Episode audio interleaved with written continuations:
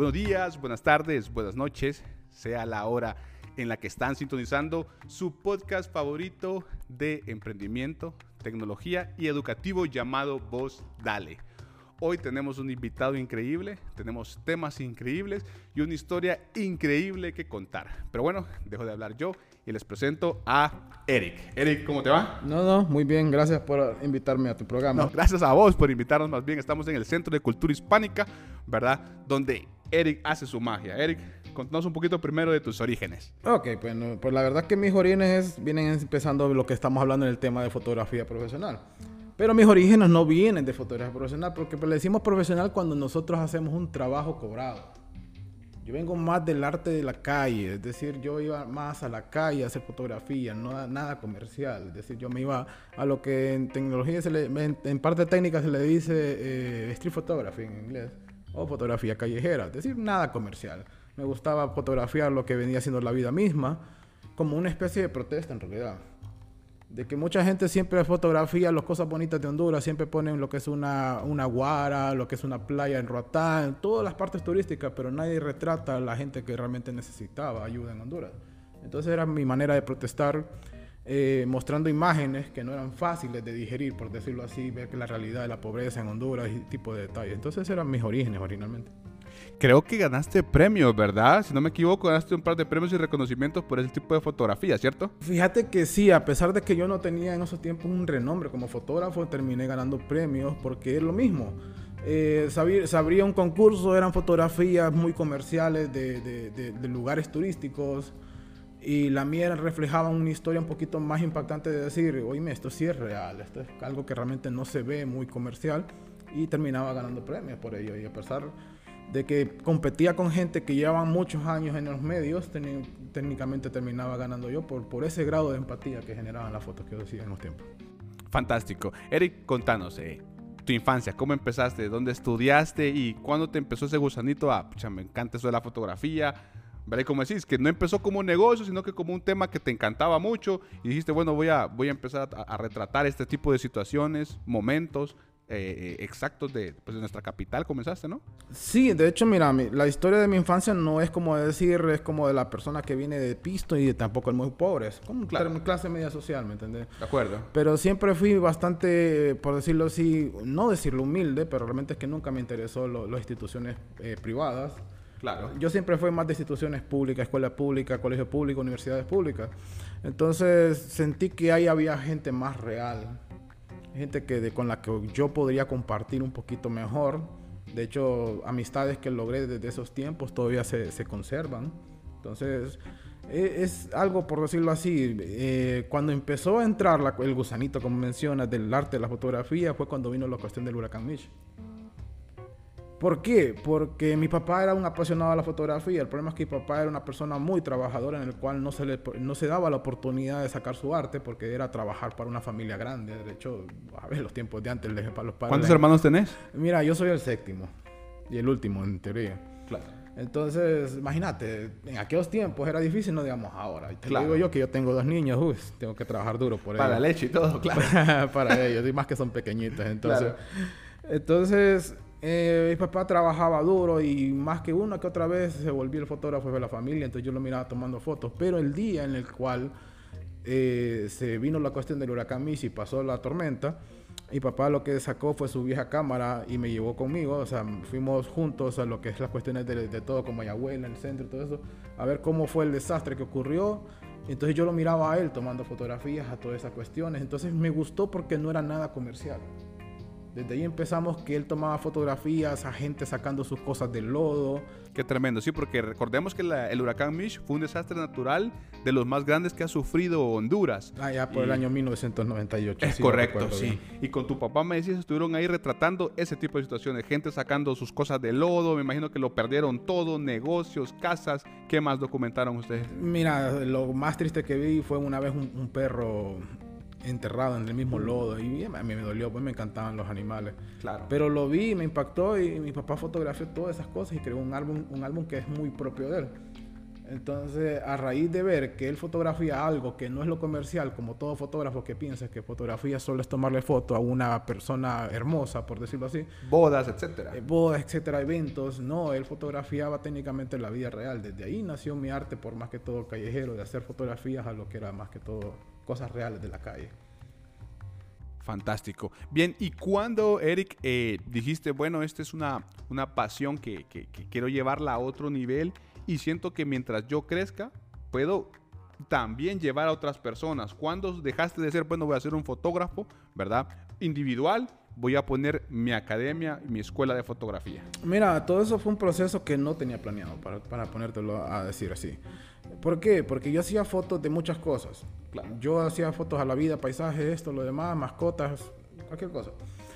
Pero de repente cuando yo las publicaba, venía una persona y me decía, hoy me, me gustan tus fotos, me gusta tu arte, me gustaría que vos fueras el fotógrafo de mi boda. Claro. Y yo decía, o sea, veo que es una forma en la cual me pueden pagar por algo que realmente no sentiría que es un trabajo. Entonces lo vi como una oportunidad. Claro. No cobré caro, fueron mis primeros trabajos, era imposible poder cobrar caro como un profesional porque nunca había tenido la experiencia. Y eso es algo que yo siempre le he recomendado a mis alumnos, no vayan a cobrar caro si apenas llevan el primer curso, no tienen la experiencia para ser fotógrafo. Claro. Entonces, ¿qué sucede? Eh, a, raíz de que fui tomándole foto a una persona, a la persona le encantó, a pesar que es un trabajo bastante básico comparado con lo que hago actualmente. Claro. Y esa persona me fue recomendando en boca en boca y así fue llegando el trabajo y se convirtió en ser un fotógrafo a uno profesional que ya empezaba a cobrar dinero por ello. Claro. Entonces así fue creciendo. A medida que todavía de repente empiezo a hacer fotografías bonitas y la gente me pagaba por ello, lo sentía en la gloria, sentía que era un buen trabajo, pero yo siempre desistía de decir, tengo una carrera en la cual estoy estudiando en la universidad, tengo que terminarla, yo apasionaba pues por la enseñanza. Porque realmente yo me gradué en la Universidad Nacional Autónoma de Honduras sobre la enseñanza de, la, de, los idiomas, de lenguas extranjeras. Entonces ya tenía una base como maestro. Claro. Pero viene una persona y después me dice todavía, me gustaría todavía que me enseñaras cómo hacer fotos en dado caso. Y yo dije, nunca he enseñado fotografía. Y después se une otra persona y se van uniendo otras más personas. Entonces empecé a dar clases privadas. Y a medida que fui viendo de que había un nicho, me dije yo, esto es, esto es una, una, una, cuestión de una necesidad, empecé a decir. ¿Por qué nace la necesidad? Porque todo el mundo empieza haciendo fotografías por un celular. Y así fue como empecé yo, no tenía una cámara por eso en esos años. Pero a medida que yo fui creciendo, yo dije, la gente tiene una necesidad y al final pues vine dando clases aquí en el Instituto Hondureño de Cultura Hispánica, le di las clases a uno de los, un alumno mío que es hijo de, la directora de aquí.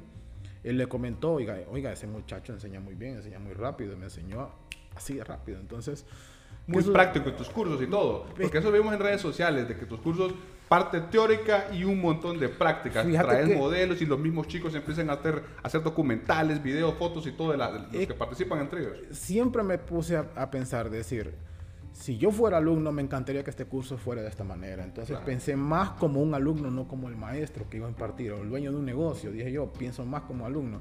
Y si la persona tiene necesidad de aprender fotografía, entonces eso es lo que le brinde la práctica. Técnicamente mis cursos son casi un 95% práctica y casi el 5% solo más, más que teoría. Prefiero más que el alumno aprenda fotografía practicando la que estarle escribiendo. Otros cursos siempre solo se brindan el puro bla, bla, bla y duerme, la gente se aburre. Y el mío no. El mío empiezan con un primer curso, y ya me están preguntando cuándo va a haber el siguiente, y cuándo va a haber el siguiente, y cuando terminan todos, y cuándo nos vas a abrir otro, y ya, ya ni me para la cabeza por tirar más cursos. Entonces, siempre ando viendo trabajo extranjero y decir, tal vez brindo un taller sobre esto, sobre lo otro y se llenan, créeme. O sea, realmente hay mucha demanda en este tipo de arte. Y eso la verdad me enorgullece porque casi mucha gente de aquí, más que todo de la capital, pues son alumnos míos en realidad.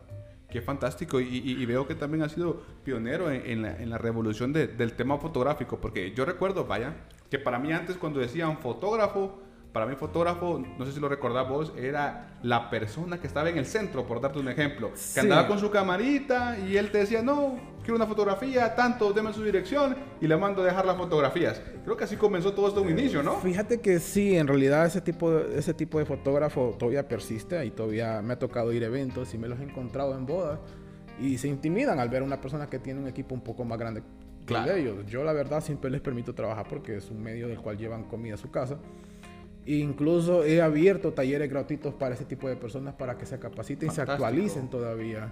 Porque sí me da pesar que ellos están muy, muy a la vieja la escuela. Como tú dices, antes era que buscaban un fotógrafo en el centro de Tegucigalpa, los contrataban y Y, bueno, de hecho no los contrataban, solo los invitaban a los eventos o ellos por medio de, alguien sabían que había eventos y se metían. Ajá, correcto, sí. Y era más Para que la todo- graduación, por ejemplo, una graduación, pero recuerdo que en las graduaciones se metían los fotógrafos y mire, se metían y pedían la dirección de Ajá. la persona y me daba pesar porque eran personas que se iban a un local a imprimir aquel montón de fotos, salían Claro. buenas, salían malas, pero les imprimían todas y ya iban a buscar la dirección de la persona hasta la colonia, Claro. técnicamente un domicilio y, y ahí era como decir, de 100 fotos que le imprimí, solo me compraban quizás unas 15, ¿me entiendes? wow.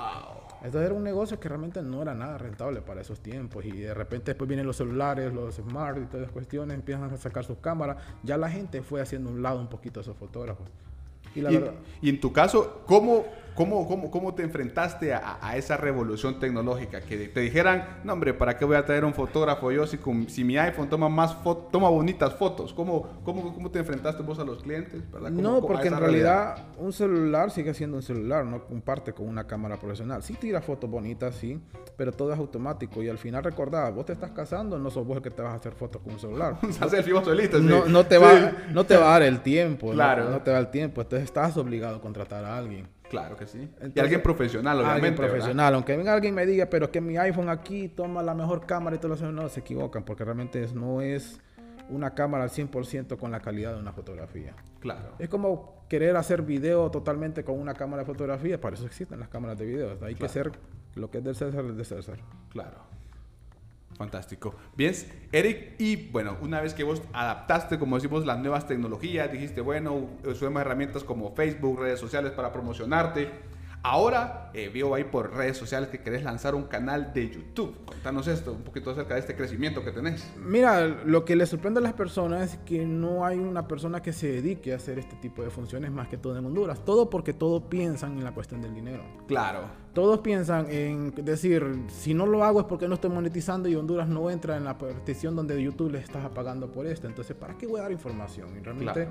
las personas que me conocen han sido alumnos míos, saben que a mí no me molesta para nada compartir información, compartir ideas, darles, eh, eh, ¿cómo le decían? Consultorías de qué equipo comprar, cuál no comprar, este no sirve, este sí sirve. Entonces soy una persona que le gusta compartir Claro. y lo comparte con alguien que siente que tiene la misma pasión que yo. Entonces, eh, siempre, por ejemplo, a mí me caen mensajes, incluso hasta las 10 y media, 11 de la noche, haciéndome consultas y yo con mucho gusto les respondo.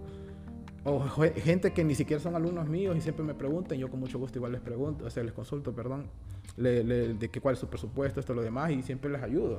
Claro. Aunque no lleguen a ser alumnos míos al final, pero por lo menos esa, esa gracia de poder aportarle algo a alguien es la que me hubiese gustado haber tenido en mi caso. Porque yo en aquellos tiempos, cuando yo empezaba, la gente era un poquito egoísta. Pero ¿por qué era egoísta en aquellos años?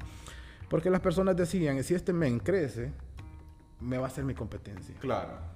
Y yo todos mis alumnos no los veo como competencia, porque yo ahorita técnicamente yo siempre he dicho, yo ya no soy fotógrafo, yo soy el maestro de los fotógrafos. Claro. Porque yo ya no me interesan tan, técnicamente casi los eventos, las bodas y todas esas cosas. Prefiero más que un alumno lo cobra y ver el orgullo de que se va levantando su negocio. Mi emprendimiento siempre va a ser ser maestro. Por eso me gradué de la universidad. No ejercí técnicamente la carrera de idiomas porque realmente el sistema educativo hondureño no está tan bueno como esperaba. Me Claro. retiré, pero utilicé técnicamente las bases de mi carrera para poder formar mi propia escuela. Entonces tengo esa voz, tengo esa forma de liderazgo donde yo puedo dirigir muchas personas y todas esas personas ponen mucha atención a lo que digo porque saben que lo que yo digo es experiencia. No soy una persona que les va a venir a decir, yo vengo de Estados Unidos, yo vengo de Europa, vengo de tal lado y saqué un título. Cuando ese título era un título básico, pero solo lo sacan como decir, yo soy muy buen fotógrafo, pues cuando Claro. ese título era lo más básico que compraron allá. Y realmente no. No, realmente cuando vienen mis alumnos siempre les hago, a ver, usted no se preocupe por sacar un curso tan caro, porque técnicamente es mucho dinero Claro. Y les obliga todavía a seguir sacando cursos en YouTube y otra cosa y acá pagando lo demás para que usted llegue a un nivel y conmigo no. A mí me gusta compartir al 100 todo lo que sé porque me interesa que el alumno en teoría saque sus mejores trabajos y cuando digan, hey, ¿quién te enseñó fotografía? Fíjate que me enseñó este men y este men no es nada egoísta y me enseñó demasiado bien. Sí, porque algo que he notado de- en tus redes sociales, Eric, es que, por ejemplo, tus cursos inclusive lo puede sacar alguien que no tiene cámara, porque vos les prestás el equipo Yo para le- que comiencen a practicar. Oíme, yo le presto mi equipo de casi 120 mil empiras y la gente queda, ¿cuánto cuesta esa cámara? Tanto, y queda ahí y me la está prestando, ¿por qué no? Si para eso está hecha, para que usted pueda hacer fotografías. A mí realmente no me gusta, no me molesta en, lo- en absoluto compartir mi equipo. A veces salimos con todo este equipo de iluminaciones caras, la verdad, y siempre hago que las usen. O sea, realmente mi interés es que ellos aprendan. Por esa razón es que ellos siempre regresan y me dicen, eh, fíjate que tengo tanto, tanto, quiero comprar esta cámara. Bueno, mira, la que vos usaste era tal básica, pero si quieres una mejor, te saldría mejor este. Ya te recomiendo mejor no invertir en este lente que te están entregando porque es una total estafa que no sirve. Mejor comprate uno de estos que te va a hacer mejor y te va a quedar para el resto de la vida. Entonces la gente siempre me agradece esa sinceridad. Claro. Eso es lo que me gusta hacer, muy honesto, muy sincero con todas las personas, porque realmente yo sí les digo, a veces me llegan con un equipo así medio, medio malo y me dicen, medio marca, medio marca chinita. Fíjate que compré este, pero se lo quiero vender a uno de sus alumnos. No, la verdad es que no te puedo recomendar eso porque siento que me estoy fallando claro. en recomendarte que vendas eso, lo siento, pero no, no vas a vender eso en mi escuela porque porque voy a recomendar algo que realmente no es adecuado. No va a ser funcional. No va a ser funcional y ahí igual lo compraste por no haberte asesorado primero. Totalmente. sí, entonces siempre, siempre soy sincero, no me gusta fallar en, en, que la gente piense que porque le estoy sacando un dinero, realmente no. He conocido negocios incluso que se dedican a la venta de productos y yo no le saco ni un 5 a ellos. Yo siempre le digo mínimo, haceme el favor de darles un descuento en nombre mío. Claro. Porque a mí me interesa que la gente saque su equipo. El equipo no es barato pero se vuelve un vicio, es el problema. Ah, una vez que aprendes bien, dicen quiero comprar una cámara y quiero comprar un solente y sé que me cuesta y lo primero que les digo a ellos, el momento en que ustedes sacan un trabajo, no se coman el dinero, ahorrenlo para comprarse más equipo, porque más equipo genera mejor trabajo y mejor trabajo genera más dinero. Entonces, siempre les digo, así empecé yo con una camarita bien básica, con el lente más básico, y la gente espera creer que la cámara más cara con el lente más caro hace mejores fotos. No, la verdad es que la fotografía lo hace uno, no el equipo. Claro. Pero a veces uno actualiza su equipo más que todo por ciertas necesidades que no van al caso, la verdad. Claro. Eric, y en todo ese desarrollo, contanos ahí a nivel interpersonal, ¿verdad? ¿Cuáles fueron las cosas difíciles en todo este proceso? por ejemplo, dígase, porque hemos hablado con varios emprendedores, muchos nos dicen temas económicos, difícil acceso a préstamos, ¿verdad? Otros nos dicen que los permisos de operaciones, que a veces la alcaldía no te echa una mano, es un protocolo, un solo relajo, otros que la facturación, etcétera. Entonces, en tu caso, ¿Fuiste autodidacta o, cómo es que resolviste todos estos impases que, se le ocurrió a esta mm, persona? Mira, yo casi siempre fui autodidacta. La verdad es que yo nunca me dediqué a, que alguien me enseñara. Yo nunca tuve un maestro encima mío. Yo tuve inspiraciones de fotógrafos extranjeros y decir, yo quisiera ser como este man. Pero yo nunca tuve un maestro. Me hubiera encantado haber tenido un maestro así como yo, como lo tienen mis alumnos, para crecer más rápido. Yo no, yo tuve un proceso casi más de, más de 10 años practicándola de cometer errores, errores, errores y prueba y error, prueba y error, prueba y error. Y cada vez que un alumno me dice, ¿por qué esta foto me salió mala? Porque fijo, usted hizo esta cuestión y eso yo lo hice hace tiempo y sé que si usted la soluciona de esta manera, ya no vuelve a cometer ese error. Entonces, lo que yo vendo es experiencia. Claro. No vendo un texto, no vendo un libro que leí. Técnicamente es algo que fue práctica y práctica y práctica y eso es lo que yo estoy vendiendo. Ahora, ¿Cuáles serían las partes inconvenientes difíciles de crecer un, un, emprendimiento? Mira, no todo no, es cuestión de la cámara. Hay cámaras que son accesibles, son económicas para los que consideran que pueden comprarse una. Pero yo creo que lo más difícil no es tanto que el equipo que compren, sino es cómo se lleguen a publicitar. Yo les he dicho, nunca se metan al rollo de publicitarse poniendo como mil fotos en, en estados de WhatsApp, en, en su Facebook, en su Instagram porque nadie lo ve. que nos están viendo solo son sus amistades que solo le dan like por cariño, pero realmente las amistades no son clientes. No son clientes, correcto. No son clientes. Los que son clientes son las personas exteriores. Siempre les he dicho yo inviertan un poquito en las redes sociales en pautar, porque esa pauta les va a llegar a clientes que realmente sí están interesados, porque las amistades siempre piden el, descuento. así las, por lo general, así por lo general las amistades es, vaya, una forma de apoyarte es dámelo de gratis. Y dámelo de gratis. me lo voy a poner, ahí te voy a etiquetar en un post. Sí, dámelo de gratis, te promociono, te consigo clientes, pero realmente no... nunca pasa, nunca, nunca ocurre. Sí, yo ya pasé por eso. Entonces, esas son, son, realidades. Vamos a hacer unos tips de emprendedor o, o, pasadas de emprendedores que realmente eh, como emprendedores nos, ha ocurrido, creo que en su mayoría. Y creo que el mejor consejo que les puedo dar, que si alguien empieza con una tarjeta de crédito, de débito, que se abra una cuenta, ya redes sociales ya aceptan incluso estas tarjetas de débito, antes no, ya si lo aceptan débito, que inviertan apenas 500 lempiritas. Y yo les pongo a pensar, Usted invierte 500 lempiras, va a decir son 500 lempiras que me van a doler. Pero piense que si usted está vendiendo bodas, y digamos que se está vendiendo por barato, 3.500 lempiras, ahí ya le devolvió esos 500 lempiras. y posiblemente le trajo otros 5 clientes más de 3.500 lempiras. Entonces técnicamente esa inversión se la paga el cliente. Nunca piensen de que esas inversiones las está pagando uno, sino las Que solo para gastar, que solo para gastar estás pautando. Exacto, entonces lo mismo hago yo. Yo cuando hago una pauta en redes sociales, a mí no me importa gastar a 5 a 10 mil empiras porque eso se me devuelve rápido con, con pocos clientes. Entonces siempre digo que me pagó esta publicidad fue el cliente. Hay gente que dice, profe, ¿cuánto invirtió usted en esto? La verdad no lo invertí yo, lo invirtieron ustedes por mí. Técnicamente todo esto lo compré gracias a ustedes. Claro. El apoyo y todo eso, que yo abro un curso, se llenan y todo eso, entonces siempre me da la oportunidad de comprar equipo. Entonces antes era duro, porque cuando yo empecé a ser fotógrafo de eventos y todo eso, era duro porque la gente siempre pide descuento, nunca se le quita esa maña hondureña de que crezca en un mercado, de decir, allá me dan menos y por si quiere lo contrato por esto, y uno a veces por necesidad accede, ¿me entiendes? Claro, es normal. Yo pasé por esas etapas donde por necesidad de, pagar cuentas, esto, lo demás accedía y uno se humilla bastante en esas cuestiones, pero cuando uno se empieza a valorar, uno va a decir, mija, si usted quiere, si quiere mi trabajo, se paga esto. Claro. Si no, busca el otro que va a ser un poquito españoso, tal vez le roba y tal vez le hace un mal trabajo, pero es su decisión. Claro. Entonces, uno tiene que luchar. Uno emprendedor cuando empieza desde abajo es muy difícil, más que uno no tiene apoyo. Uno a veces accede a ingresar a cuestiones del gobierno, cuestiones de que le quieren ayudar al emprendedurismo. No son malos, pero a veces quitan mucho tiempo y a veces el tiempo lo que el hondureño no tiene porque necesita pagar cuentas. A veces personas que ya tienen hijos, otras cosas, dicen, pucha, tengo que pagar lo que es la escuela del niño, las enfermedades que se me enfermó, esto, aquello, lo otro, que ya va, ya va a salir embarazada mi esposa, tengo que ahorrar para lo del parto. Entonces, son, son cosas que lo llevan a uno a un estrés de creer, de decir, si no consigo dinero, me va a ir mal en la vida.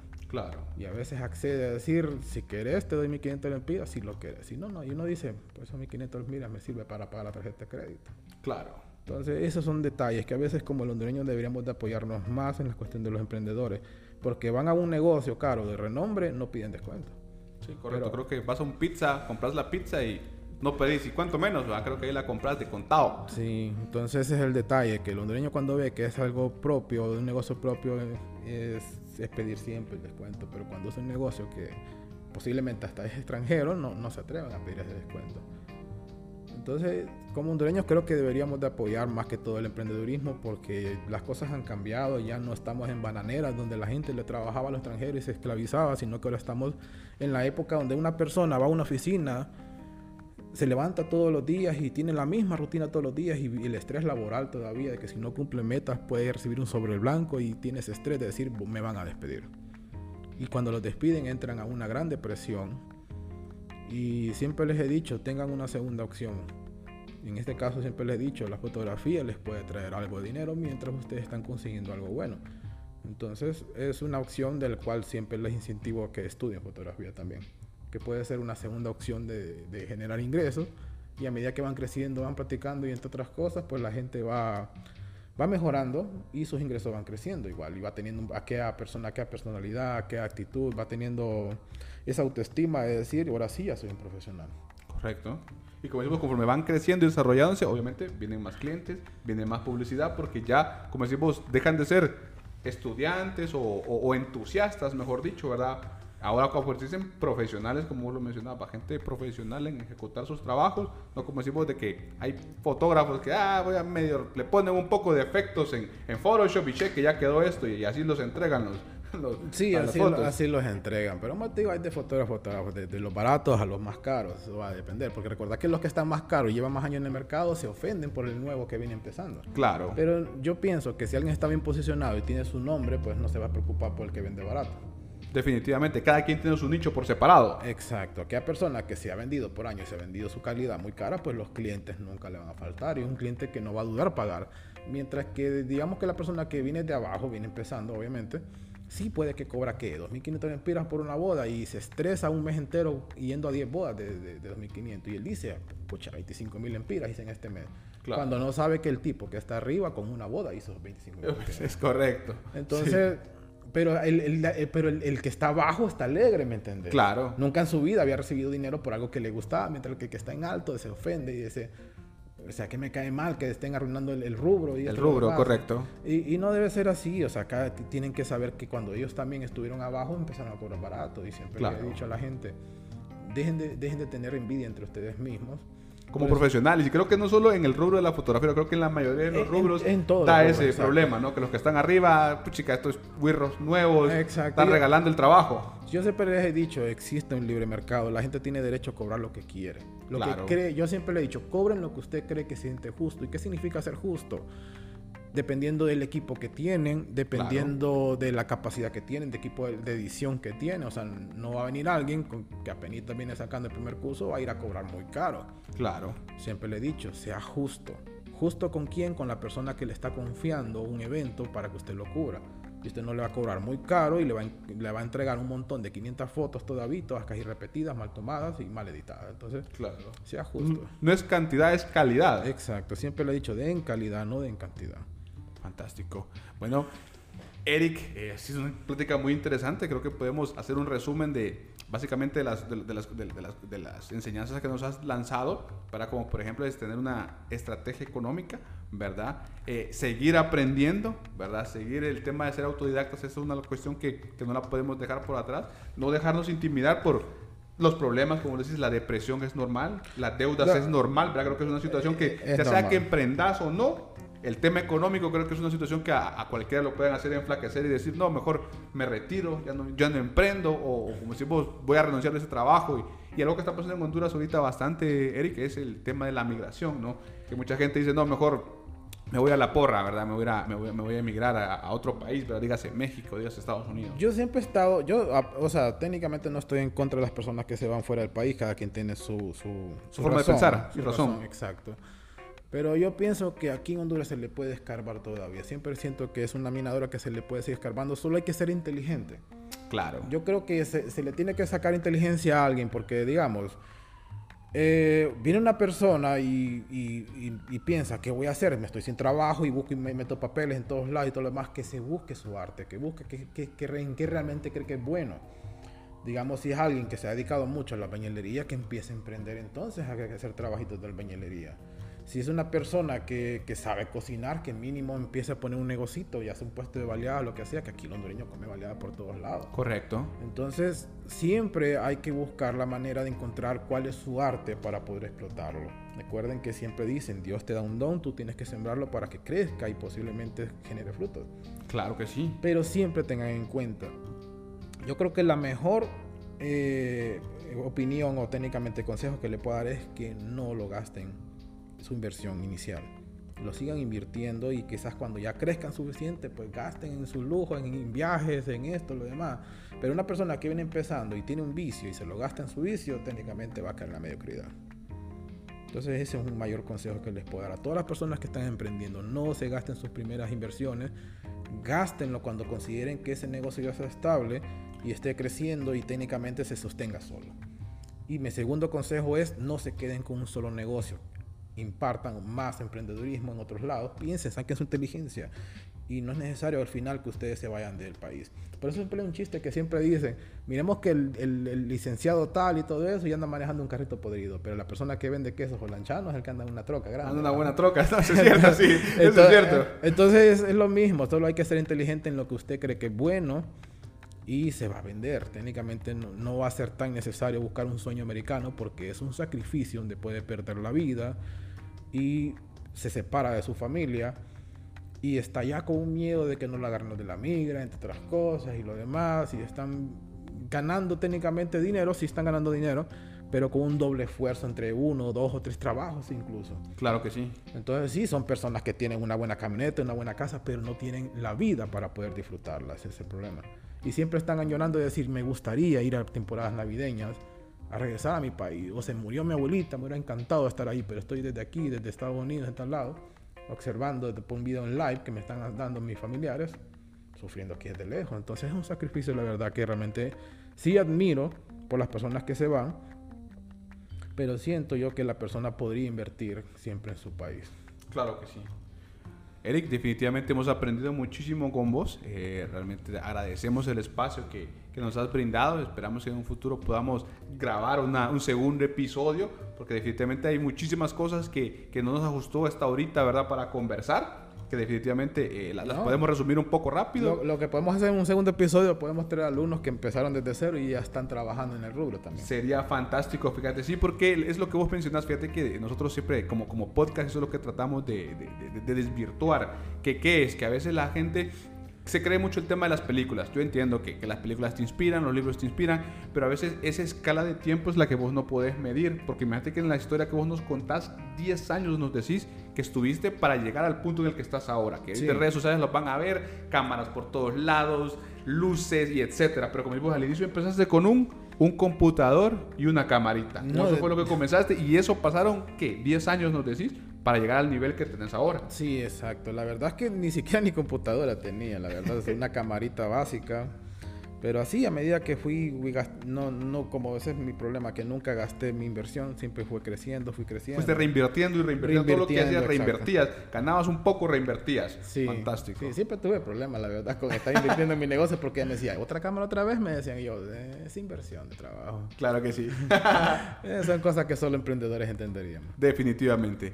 Eric, no, definitivo, muchísimas gracias. ¿Algún mensaje adicional? Comentanos tus redes también para que la gente pues te dé seguir ahí en tus redes sociales. Bueno, me pueden encontrar en Facebook como Cuarto Oscuro, Escuela de Fotografía, en el Instagram, pues más, más fácil todavía como maestro.fotógrafo. Ahí me encontrarían, ya saben, cualquier cosa, consultoría y todo eso, pueden abocarse a mí al 32 61 55 41. Me pueden escribir, con mucho gusto yo los atiendo.